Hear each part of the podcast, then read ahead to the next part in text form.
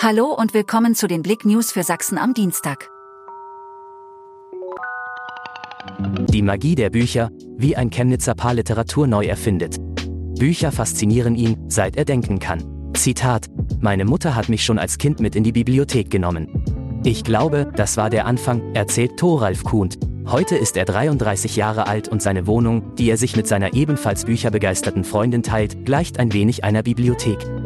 Schwerer Unfall im Gewerbegebiet, Rettungskräfte kämpfen um das Leben eines Verletzten. Rettungskräfte von Rettungsdienst, Polizei und den freiwilligen Feuerwehren aus Hohnstedt und Grimma wurden am Dienstagvormittag ins Gewerbegebiet an der A14 gerufen.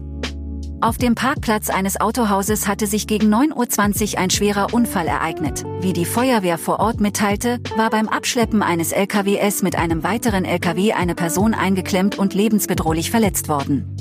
Chemnitzer Weihnachtsmarkt, Vorbereitungen starten am Samstag. Ein paar Tage kürzer als im vergangenen Jahr wird sich der Chemnitzer Weihnachtsmarkt 2023 präsentieren. Grund, der erste Advent ist diesmal erst am Sonntag, 3. Dezember traditionell am Freitag vorher öffnet der Weihnachtsmarkt in der Innenstadt seine Pforten. Tierpark Chemnitz beherbergt seltene Amphibienart. Der Tierpark Chemnitz hält seit Anfang Oktober im Vivarium eine neue seltene Amphibienart, den Lemurlaubfrosch. Aktuell leben fünf Tiere im Vivarium. Dieses ist eine Besonderheit des Tierparks Chemnitz und beheimatet mehr als 80 verschiedene Amphibienarten. Danke fürs Zuhören.